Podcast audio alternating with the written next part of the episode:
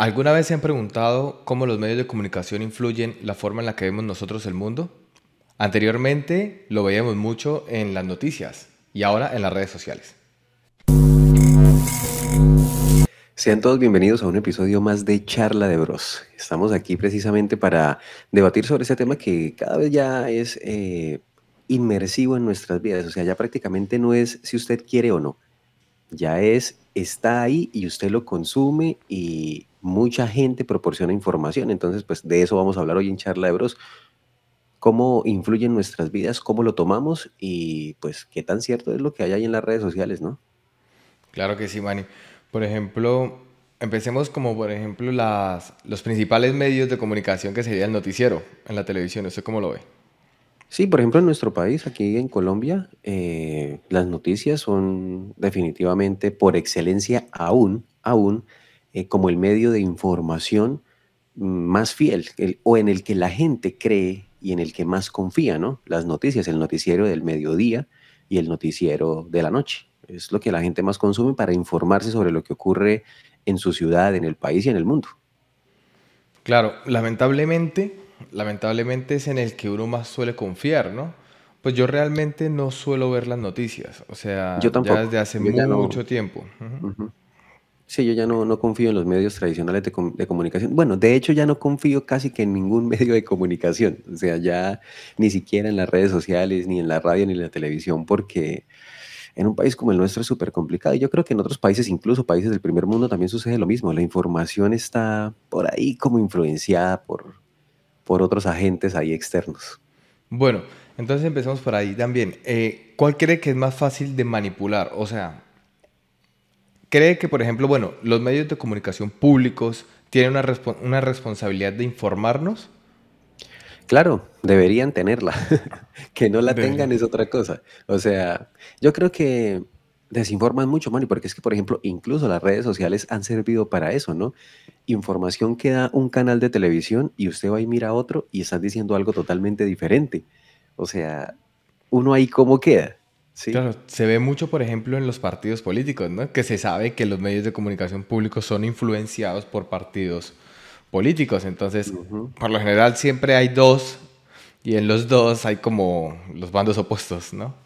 Claro que sí. Ahí está, ahí está el tira y afloje, pero bueno, digamos que parte, parte de la información, si pasamos al tema de las redes sociales, lo que nos llega por redes sociales, ha servido un poco para quitarle el velo a esos medios de comunicación tradicionales, incluso la radio, porque hay mucha gente que también por, por internet, por redes sociales, critican mucho la labor de ciertos periodistas en la radio. Entonces, incluso a través de la radio, por ejemplo, las redes sociales también han servido para eso, porque incluso en la radio también se cometen equivocaciones y también se presta para eso. Entonces, las, digamos que si hubiese algo que abonarle a las redes sociales, ha sido que ha servido como para poner en evidencia esa falta de información de veracidad y pues la polaridad que hay en, los diferentes medios de comunicación. ¿no? Sería como esa parte positiva de las redes sociales, que ya hay más gente que puede evidenciar y exponer lo que sucede en medios de comunicación tradicionales.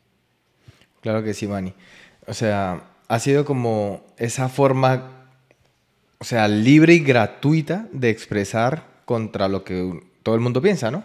Por ejemplo, lo que, o pues quitar esa única fuente de autoridad de, información, que era la tradicional, de, como la radio, pues, o, los noticieros principalmente. Ahora, por ejemplo, ¿qué iba a decir, Mari? Eh, que igual eso también se vuelve peligroso, ¿no? Porque cualquier persona puede manipular también mayor cantidad de personas, o sea, o influenciar sobre lo que eso no es, o sea, es bueno porque se pone en evidencia esos medios masivos de comunicación, pero al mismo tiempo, y bien es sabido, que se ha prestado para que se generen polémicas, para que se genere desinformación de otros eventos que ni siquiera están ocurriendo y la gente toma información, toma imágenes de otros eventos para decir que ciertas cosas suceden en su ciudad, que están sucediendo. Incluso aquí en Bucaramanga pasó algo muy, muy particular en un momento hace como un año. Eh, había una marcha en un lugar de la ciudad. Eh, yo estaba a 10 minutos de ese lugar y estaba llegando información que terrible, que había disturbios, que no sé qué. Y la mamá de una amiga estaba en la marcha y le estaba enviando un video. le decía, mire, todo con normalidad. Aquí no está pasando nada. O sea, cómo se presta igual la inmediatez para volver todo también un caos. Entonces, ojo ahí, cuidado. Claro, es que hay ese punto de cómo cambian los medios la percepción en la que nosotros vemos el mundo, ¿no? Porque si solo nos fijamos, eh, o sea, pues no es que solo nos fijemos, porque es que lo que, lo que tenemos a la mano pues para ver es simplemente tener la conciencia de decir, listo, a ver, qué es cierto, qué no, por dónde puedo filtrar, cómo lo puedo corroborar también. Por ejemplo, me gustaría que ustedes supieran aquí, o sea, los que están escuchando, cuando ven alguna noticia, ¿qué fuente usan para verificarla? Si ven una noticia en Twitter, ¿qué usan? O sea, ¿se van a internet, la googlean también o tienen alguna forma de filtrarlo? Si tienen por ahí, pues déjenos un mensajito ahí. ¿Cómo suelen filtrar las noticias para ver si son fake o no? Bueno, yo creo que la gente no hace ese ejercicio. O sea, la gente se queda con lo que ya consume. Le cree al youtuber, le cree al generador de contenido, le cree a la persona que ya sigue en sus redes sociales y con eso se queda. O sea, ¿por qué? Porque lo dan por verídico, o sea, le tienen cierta credibilidad a esa persona. Bueno, que habrá algunos que de alguna forma intenten dar la, la noticia o la información lo más honesta posible. Sí, puede haber algunos, pero yo diría, yo diría que las redes sociales y los medios de comunicación realmente ya se han convertido en temas sensacionalistas, amarillistas, y ya la gente por el afán de tener fama, reconocimiento y demás, no le importa ni siquiera cómo dice las noticias, ¿sí? O sea, pueden estar hablando de un caso en particular, pero desdiversan la información. Entonces yo creo que la gente no se toma la molestia de, dar por hecho, eh, bueno, da por hecho las cosas y no se toma la molestia de definitivamente ir a investigar más allá. La gente no lo hace, no lo hace. Claro, a ver, yo sí culpo, pues, o sea, el que da la información, si la da mal, no se sabe realmente la intención con la que la da, ¿no? Por ejemplo, si es un creador de contenido o no, o sea, puede que el man lo haya, lo haya buscado y, y dé la noticia. Culpo más bien también al, que la lee simplemente y le cree a ojos ciegos. Yo creo que todos tienen culpa, y culpa. Sí, pero si la otra persona no lo hace de mala fe, por ejemplo, sino lo hace con, o sea, con la intención de comunicar, porque yo puedo comunicar, pero usted verá si lo cree al 100% o no. ¿Sí me entiende? Sí, sí, sí, sí, sí, sí, lo entiendo. Claro, claro, punto de vista. sí, sí, sí. Lo que pasa es que yo creo que con el tema de, a ver, usted puede hablar sobre cualquier tema realmente. Si usted lo domina o no es su problema. Y si alguien le cree, también es el problema de la persona. Solamente que yo creo que eh, yo creo que el llamado de este podcast es precisamente al tema noticioso, ¿no? A las cosas que nos... De noticias, claro. Claro, o sea, el tema, el tema va dirigido a las cosas que nos llegan como sociedad. O sea, cosas que sean de su interés particular, pues usted verá si investiga o no. Pero sí la responsabilidad de quienes hablan sobre cosas que nos afectan en temas de seguridad, en temas de alimentación, en temas de salud y eso, ahí sí, sí tenemos como, como temas de, de, bueno, qué nos están diciendo y si nos dicen o no la verdad. Entonces ahí viene esa responsabilidad. Ya lo demás, pues usted debe ser responsable del contenido que usted consume. O sea, usted verá quién le cree y a quién no. Usted verá, por ejemplo, con el tema de, diría yo, de tantas dietas que hay ahora. O sea, todo el mundo cree tener la razón con dietas, todo el mundo cree tener la razón con suplementos para estar en mejor forma, para verse mejor o para verse peor. Sí, claro, pero eso ya viene como lo que usted decía de consumo de cosas personales, ¿no? O sea, el punto aquí es, o sea, la, la, manipulación en las redes, en las redes o en la información, eh, ¿cómo le afecta a usted en la forma en cómo ve o cree que está la sociedad como tal? Por ejemplo, usted decía lo de lo de la, el conflicto ese que hubo ahí en Colombia, ¿no? Lo de las marchas y todo eso, que fue hace como un año y largo. Y también lo vimos eh, también en, en, en, la invasión de, de Rusia a Ucrania. O sea, pasaban en las noticias imágenes filtradas de otras guerras, por ejemplo. Sí, claro. Aunque, aunque bien estaban pasando cosas, no es, o sea, no es como excusa para poner imágenes de, de, otros acontecimientos anteriores, por ejemplo, para, para manifestar crímenes de guerra. Sí, claro. ¿Sí? Además, yo creo que el punto más importante aquí es que cuando las noticias están expresando esa información importante, la pasan súper rápido. O sea, pasan súper rápido y luego lanzan, por ejemplo, la noticia de Piqué y Shakira se acaban de separar, no sé qué. Entonces, a las personas normalmente desconectan de una vez, ¿sí? Claro. Entonces, ese es... un punto que a mí me parece y me parece importante mencionar. O sea, las noticias que más. O sea, por ejemplo, la guerra en Ucrania. Eh, pone la noticia, la BBC, ¿no? El tweet. Eh, no sé qué 20 mm, o 50 comentarios. ¿Quién va a comentar sobre la guerra? la, bueno, la ruptura de Shakira y Piqué, pues, no sé cuántos millones de retweets, de comentarios, de no sé qué. O sea, estamos en una cultura en la que también se apremia eso. Y creo que las redes sociales se han prostituido en esa parte porque se han sometido al, o sea, al negocio, por ejemplo, de los likes, de los me gusta, cuando realmente su labor y su, su, su ¿cómo lo diría? Eh, su función.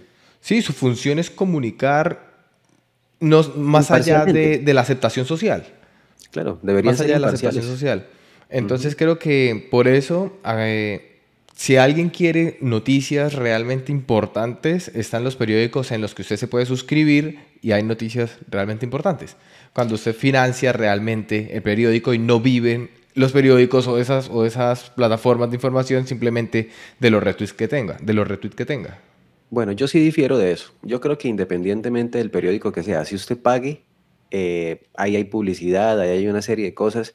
Yo me atrevo a decir que no existe un medio en el mundo, no existe un medio en el mundo que diga con veracidad la información de las noticias. Sea la de su país, sea la de otra, tema. Ni siquiera la BBC. Bueno, creo que la BBC, esto, con el periódico de pago y todo eso, ¿no? Para los reporteros, ¿no? O sea, no, no, no lo puedo aseverar al 100%, pero me arriesgo a decir que siempre van a estar permeados por algo, por un siempre muy grande político, alguna cosa, por un tema económico o algo. Entonces yo creo que siempre van a tirar a evitar decir cosas o a decir otras no tan bonitas o no tan feas sobre determinados acontecimientos porque se pueden ver altamente influenciados. Que sí, de pronto unos se acerquen un poco más a la realidad, tal vez, pero que lo hagan al 100%, ¿no? Además es difícil constatar cierta información, por ejemplo, el tema de las guerras y ese tipo de cosas es, es como difícil. Entonces, pues ahí les queda, eh, digamos que en parte a las personas que, que, nos escuchan también, si, si son de esas que investigan, si son de esas que comen enteros, si son de esas que por lo menos toman varias fuentes para tomar una opinión,